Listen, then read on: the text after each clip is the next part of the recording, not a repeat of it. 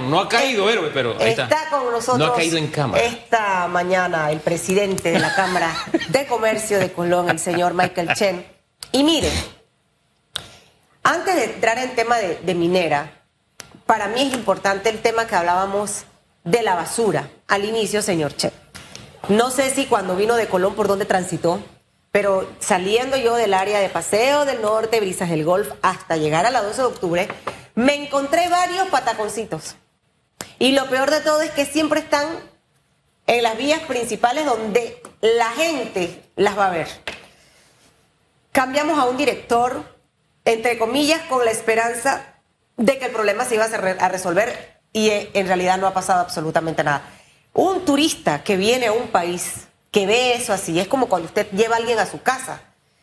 Esa persona no quiere venir, lo que va a hacer es hablar mal de un país y definitivamente que este tipo de cosas no van de la mano con todos los proyectos que están trabajando ustedes a nivel empresarial. Entonces me gustaría arrancar por el tema de la basura. Más allá del tema económico está el tema salud.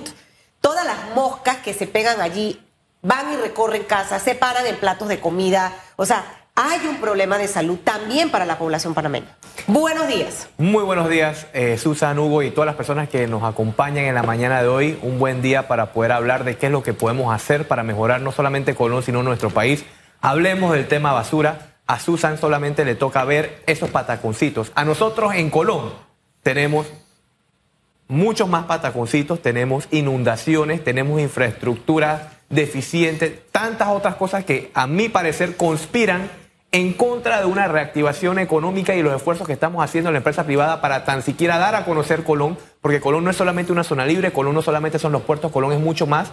Y la gente en Colón ha perdido la fe por todas estas cosas tan negativas que constantemente se ven y cómo está nuestra ciudad. Y es por eso de que al final se han creado eh, diferentes mesas con basura, con escuela, con esto, con lo otro, pero al final no vemos los ciudadanos un resultado tangible en la provincia de Colón y vemos que gobiernos van, gobiernos vienen y la situación sigue igual. Es por eso de que nosotros desde la Cámara de Comercio decimos de que la sociedad civil y la empresa privada, que somos los que quedamos y los gobiernos pasan, tenemos que tener un plan de acción, unirnos, trabajar en equipo, para que no importa el gobierno que venga, nosotros ayudemos y creemos conciencia de no seguir botando basura, de tener buenos modales, cosas, acciones tan básicas y mínimas que podemos hacer en Colón para que estas situaciones no sigan ocurriendo. Y claro está, las autoridades también tienen que poner de su parte. Estoy hablando de autoridades locales y eh, nacionales para que la ciudad de Colón pueda florecer y la provincia salga adelante, Hugo y, y Susan. Fíjese, usted habla de Colón porque es su vivencia diaria, ¿no? Así que hablemos de Colón y de Panamá. Porque hay diversos estudios que nos dicen que la basura es una riqueza. Es más, hay países donde a los ciudadanos le pagan por la basura que produce. Pero todavía no tenemos autoridades que caminen en esa dirección. Por lo, por lo tanto, llega diciembre, sabemos que se multiplica la basura y se multiplica el problema porque todavía no lo hemos visto como una oportunidad. Yo, yo entiendo bien que usted hable de Colón porque es, lo, es su vivencia diaria. Pero a mí me preocupa en Panamá que hace unos, unas semanas las autoridades se enteraron que, venía, que había Navidad. Por primera vez en la historia íbamos a tener Navidad y había que hacer un desfile, ¿no?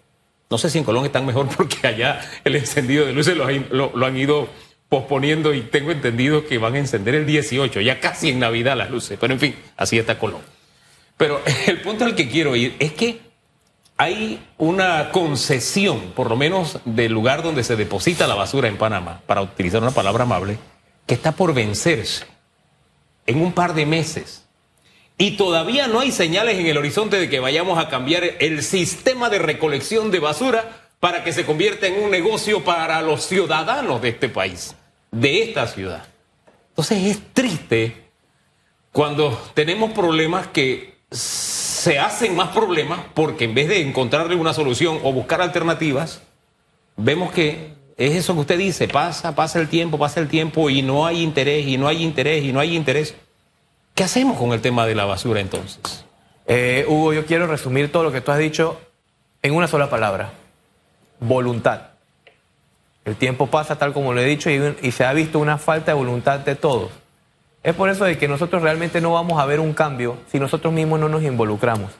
Tal como lo has dicho, todo en esta vida tiene solución no hay que reinventar el agua tibia y hay ya muchas soluciones internacionales, hay embajadas aquí en, la, eh, eh, en Panamá presentes que están dispuestos a ayudar, pero realmente no queremos una solución y es por eso que instamos a las autoridades a tomar acción, pero nosotros desde la Cámara, nosotros no nos vamos a rendir y sin importar la autoridad que venga, deben salir iniciativas de la empresa privada porque al final los perjudicados somos todos los que vivimos en Colón y que estamos tratando de cambiar la ciudad. Y si no nos involucramos, los problemas no solamente nos van a afectar a nosotros en Colón, ya estamos viendo de que los problemas están migrando a todas las otras provincias. Y si tú no te involucras, que me estás escuchando, tarde o temprano, tú, tus hijos, tus nietos y toda tu descendencia va a estar perjudicada por no tomar acción. Ahora, ¿cómo involucrarse? Esa es la pregunta. Claro que sí. La gente piensa de que, wow, involucrarse requiere de grandes inversiones, de... No, lo he venido diciendo en comunicados, en todas mis intervenciones, cosas tan sencillas como botar la basura apropiadamente, tener el hábito de los buenos modales, atender y dar tu mejor cara cuando vengan los turistas y los cruceristas a la provincia de Colombia que llevan más de 50 mil. Son cosas tan básicas, esenciales, que nacen en la familia, que pueden colaborar, aunque tú pienses de que sean insignificantes, pueden colaborar para mejorar Colón. Obviamente esto tiene que casarse con iniciativas de la empresa privada, de la sociedad civil. Ejemplo, eh, las actividades de reciclaje que estamos haciendo en la Cámara de Comercio de Colón, las actividades culturales, tantas cosas, pero necesitamos el apoyo de ti y de todos los que nos escuchan para hacer una tempestad de cambios positivos que cambien a Colón y que cambien a Panamá. Esa tempestad de cambios eh, en, en su gran esplendor va a ocurrir, al menos de mi punto de vista, y tenemos la oportunidad de hacerlo, señor Chen, en mayo del 2024. ¿Por qué le digo esto? Porque ahorita podemos hacer todos los esfuerzos y tenemos que hacerlo, porque si no nos vamos a inundar en basura, en desempleo, en una crisis económica complicada. Pero necesitamos empezar a elegir a figuras que en realidad tengan una visión. Mire, si yo veo empresarios metidos en la política, empresarios exitosos, créame que yo por todo voy a votar. Porque ahí hay una trayectoria de eficiencia y de efectividad en el trabajo que han estado realizando. Dejemos de, mire, políticos que son empresarios, se han hecho políticos, se han hecho empresarios por la política, porque han recogido tanta plata, para decirlo de una manera bonita, que ahora son empresarios exitosos. Pero entraron a la política sin nada. Bueno, eso véalo, porque ahí no hay trayectoria, porque al final licito con el gobierno, doy aquí y por eso mi empresa crece. Pero tírelo al ruedo como el resto de los vivientes de este país, sin privilegios, a ver si va a haber un buen empresario.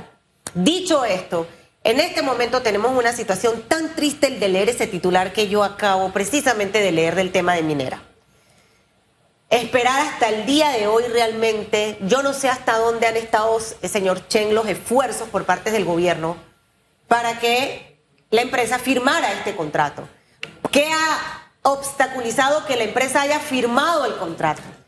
¿Qué, cosas ahí para que la gente pueda entender más allá de lo que vamos a perder? Me gustaría arrancar por allí, porque, porque ahí está como el meollo del asunto. Lo vamos a ni llegar a, a pensar que se va a expropiar y todo ese pleito legal que nos dejaría peor como país. Eh, pero ¿qué ocasionó que llegáramos a este nivel donde no tuvimos la capacidad de hacer quizás una buena negociación? Ok, hablemos un poco del tema de la minera y hoy es un día de mucha expectativa y hagamos un poco de docencia porque hoy se vence el plazo que ha dado el gobierno para que ambas partes lleguen a un acuerdo. Al no llegarse a un acuerdo pueden ocurrir tres situaciones. Uno, el día de hoy, perfecto, lo que todos estamos esperando, se llegue a un acuerdo, no ha pasado nada. Número dos, no se llega a un acuerdo y aplazan la fecha. O número tres, como dice el último comunicado del Ministerio de Comercio e Industria, se toman medidas alternas y se habla del tema de una expropiación que sería muy catastrófica porque mandaría un mensaje muy negativo a inversionistas, trabajadores y todas las personas que dependen de una mina. Pero ¿qué es lo que realmente ha, ha fallado? Este es el tema nuevamente de la voluntad de todos, del gobierno y de la empresa privada, a sentarse y realmente honrar el compromiso que adquirieron hace más de un año atrás cuando se sentaron en una mesa de negociación. Y les quiero poner el ejemplo más básico de todos. ¿Y qué es lo que realmente está ocurriendo? Es como que si tú estás alquilando una casa, un comercio, una propiedad, y tú nada más tienes un acuerdo con la persona que te está arrendando, pero no hay algo tangible, no hay algo escrito, no hay una seguridad jurídica que proteja a ambas partes de eh, qué es lo que tienen que pagar, cómo lo tienen que pagar, cuándo lo tienen que pagar. Entonces, cuando no hay reglas claras del juego, entonces ocurre todo esto y todos los panameños estamos metidos en una zozobra de que no sabemos qué es lo que va a pasar. Y lo que está en juego aquí, señores, es la imagen, la reputación, la credibilidad y la confianza en Panamá como un país para invertir. Porque esos que están afuera van a ver que en Panamá están hablando de una expropiación, de que en Panamá no hay seguridad jurídica y que en Panamá realmente la minería está explotando y no está dando beneficios. ¿Queremos mandar esa señal? No, es el momento y tenemos la oportunidad de oro, el gobierno y la empresa privada, de arreglar esta situación y de que hoy, de una vez por todas, se llegue a un final feliz y de que podamos salir adelante como país, Susan y Hugo. Fíjense que en esta ocasión es un capítulo más donde estaríamos enviando el mensaje equivocado. Además, lo estamos enviando. Estos han sido capítulos consecutivos. Hoy yo veo a grupos que con razón dicen, oye, ¿sabes qué? En Panamá no debe existir minería. Pero esa decisión país la tuvimos o la debimos tomar cuando se discutió el código minero. No ahora. ¿Por qué? Porque ya ahora tenemos compromisos. Es como si yo decidiera abrir un restaurante, abro el restaurante y entonces en pleno almuerzo la gente está comiendo y digo, ¿sabe qué? No me conviene tener un restaurante, entonces ¿qué hago? ¿Echo a la gente fuera a la calle? ¿Me explico? Entonces creo que ahí esas discusiones tenemos que descubrir, siempre estar alerta para en el momento oportuno tomar decisiones. Se logra un contrato, nadie venía a este país a invertir en, eh, eh, en el tema minero, creamos un código, la gente vino, invirtió, se firma un contrato va a la corte. La corte demora 20 años. 20 años en tomar una decisión. Ahí hay otro mensaje. No hay seguridad jurídica. Usted no puede confiar en las autoridades. Porque que una corte se demore 20 años en tomar una decisión. Después que ya se han hecho inversiones, ha ocurrido de todo, usted va a tomar una decisión. Y lo que ha venido después es una seguidilla de errores que hoy tiene otro capítulo más, porque el no ponernos de acuerdo y solamente mencionar expropiación en volver a mandar el mensaje equivocado. Y más allá del mensaje equivocado que se manda al resto del mundo, ¿usted se imagina el mensaje o la condición anímica que tienen hoy los miles de trabajadores que están ahí? Los cientos de empresas que suplen a, ese, a ese lugar, los cientos de proveedores de la región que siembran yuca para vendérsela a la, a la, minera. en fin, hay una economía alrededor que está compuesta de seres humanos. Aquí dentro, más allá del mensaje equivocado que mandamos afuera, que hoy están en vilo. ¿Qué va a pasar? Y la sola mención de esa palabra obscena, expropiación, levanta un ambiente que no nos conviene a ninguno. Me parece, yo no sé qué piensa usted. Eh, muchos generalmente hablan de cifras y de eh, afectaciones, pero yo creo que se nos ha olvidado lo más importante y demos un poco de docencia, un poco de cifras también, para que entendamos qué es lo que está en juego hay más de 40 mil empleos formales directos e indirectos que pueden ser afectados el día de hoy. Más de 7.300 familias que están dependiendo de la actividad minera y más de 2.000 comercios, tal como dice Hugo, que son proveedores de productos y servicios directos a la mina. Ahora sí hablemos de cifras económicas. Más de 100 millones de dólares en aportes al Seguro Social, y más del 4%, de hecho, un 4.9% del Producto Interno Bruto. Entonces, ¿qué estamos esperando? ¿Y por qué esperamos hasta que las situaciones se vuelvan tan tensas que lleguemos a una fecha tope para entonces llegar a un acuerdo o no llegar a un acuerdo? Creo que aquí está en juego, tal como lo vengo diciendo, la imagen de Panamá, la reputación de Panamá. Y imagínense lo que va a ocurrir el día de hoy si no se llega a un acuerdo internacionalmente. Esos inversionistas que ya han confiado y han metido dinero en Panamá van a perder toda su inversión. Y también hablemos de Colón. Muchas personas piensan de que la minera, como está en Colón, beneficia a Colón. Y lamentablemente no es así, tal como, como lo dicen. 41% de los trabajadores de la minera están en Coclé y solamente un 14% están en Colón. Y las regalías que se dan solamente son a los municipios aledaños a el proyecto. Pero lo que pasa es que más del 85% de la población de la provincia de Colón está en el distrito de Colón, muy lejos a esos otros distritos. Entonces no se percibe realmente el beneficio. Y eso es lo que hay que hablar. La población está hastiada y cansada de que no se les tome en cuenta y de que realmente no se beneficie a la población y no se mejore la calidad de vida y solamente se piensa de que esta empresa o cualquier otra empresa, no importa, está eh, explotando los recursos de Panamá y no hay un beneficio. Es por eso de que tenemos que llegar a un acuerdo el día de hoy y arreglar todas estas situaciones antes de que la situación se ponga más tensa de lo que ya está. ¿Cuál sería la solución para llegar a ese acuerdo en realidad? Porque, eh, de hecho, eh, yo no soy abogada, no soy experta en tema minero pero sí me gustaría tener con claridad cuál fue el punto álgido por el cual Minera Panamá no firmó este contrato anteriormente. O sea, ¿qué ocurrió? Porque a mí me gusta irme a lo profundo. Las, soluciones superficiales son superficiales y, van a durar poco. El, problema va a repetirse si yo no me voy a la raíz. Es como cuando el cáncer, usted no arranca el pedacito, no, usted se va a la raíz y, extermina esa enfermedad para que no regrese nuevamente al cuerpo de esa persona necesitamos identificar qué fue lo que falló, qué hizo que Minera no quisiera firmar este acuerdo. Y yo no sé cuál pudiera ser la solución hoy, 14 de diciembre, si es que el gobierno debe decir que extiende, estoy dando yo opciones sin ser abogada, que extiende el periodo eh, eh, para que pueda firmar el contrato. No sé si eso se puede hacer. Si hay una comisión de alto nivel que visite a Minera y le diga, mira, sí, que vamos a hacer esto y se hacen unas adendas, adecuaciones. No sé. O sea, ¿cuál es la ruta? Pero ¿cuál puede ser la solución? Porque el deadline es hoy. Sí, eh, al igual que tú, Susan, yo no soy experto en minería, tampoco en concesiones y tampoco soy abogado ni, ni, experto en materia legal, pero yo les voy a dar mi percepción desde el punto de vista de un ciudadano más que le preocupa lo que está ocurriendo en la provincia de Colón y en nuestro Panamá. Y creo que la situación aquí es un tema de términos. Yo creo que eh, ambas partes han consensuado la cifra económica que se debe aportar a las arcas del Estado. Pero el tema aquí son los términos. ¿Qué proponemos desde la Cámara de Comercio de Colón? Y lo venimos haciendo desde hace varias semanas. Tres propuestas muy puntuales que se deben tomar en consideración. Número uno, tal como lo dije, la población no siente el beneficio y por ende debe haber un acuerdo en beneficio para todos los panameños, en donde la minera debe aportar más de lo que ya aportaba, porque están haciendo y llevándose los recursos de la República de Panamá.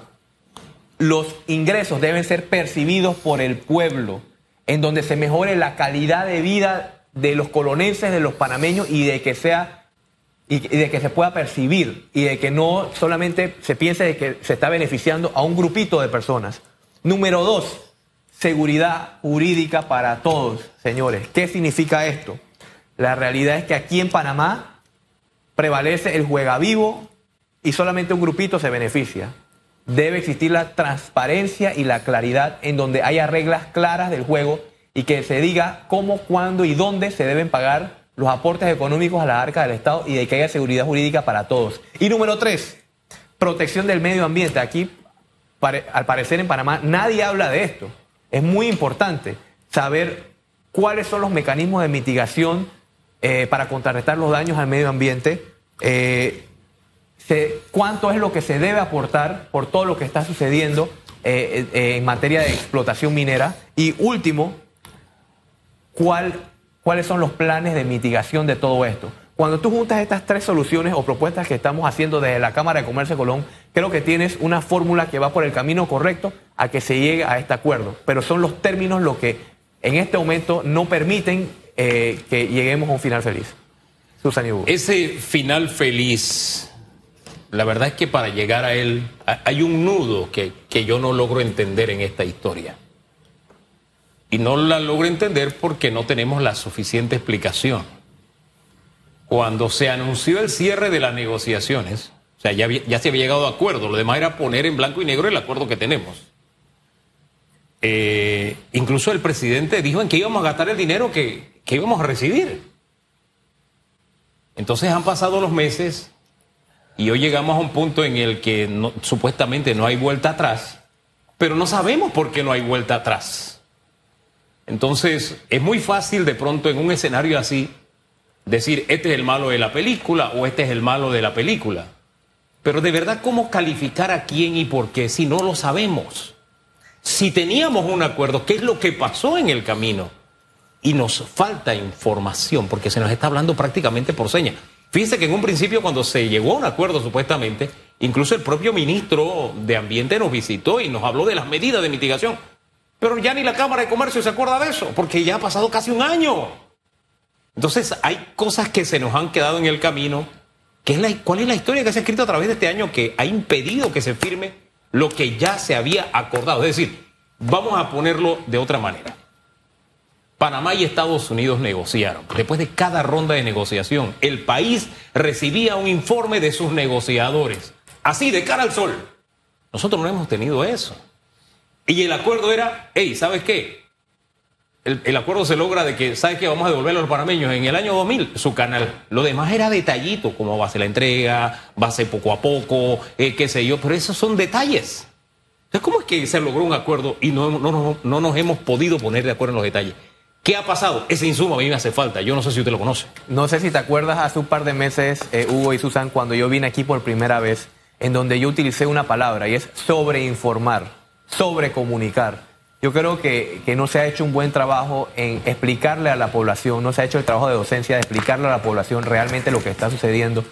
Porque al final la percepción es de que solamente están explotando los recursos de Panamá, eh, en donde Panamá no se está defendiendo, en donde el gobierno eh, no está tomando las medidas, pero esto va mucho más allá, esto tiene afectaciones por todos lados. Es más, todo se impacta por la minería, desde la educación, desde la medicina, tecnología, todo todos dependemos del cobre que de ahí se extrae.